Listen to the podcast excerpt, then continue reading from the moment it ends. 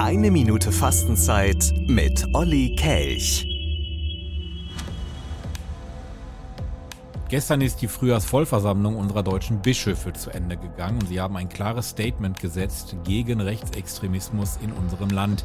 In bisher ungeahnter Schärfe haben die sich nämlich gestern eindeutig positioniert.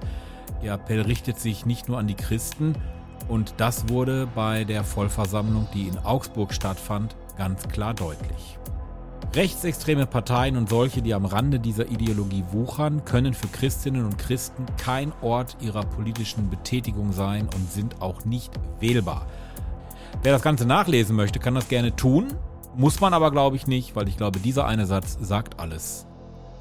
Rechtes Gedankengut und rechtsextreme Parteien haben in einer Welt der Demokratie keinen Platz.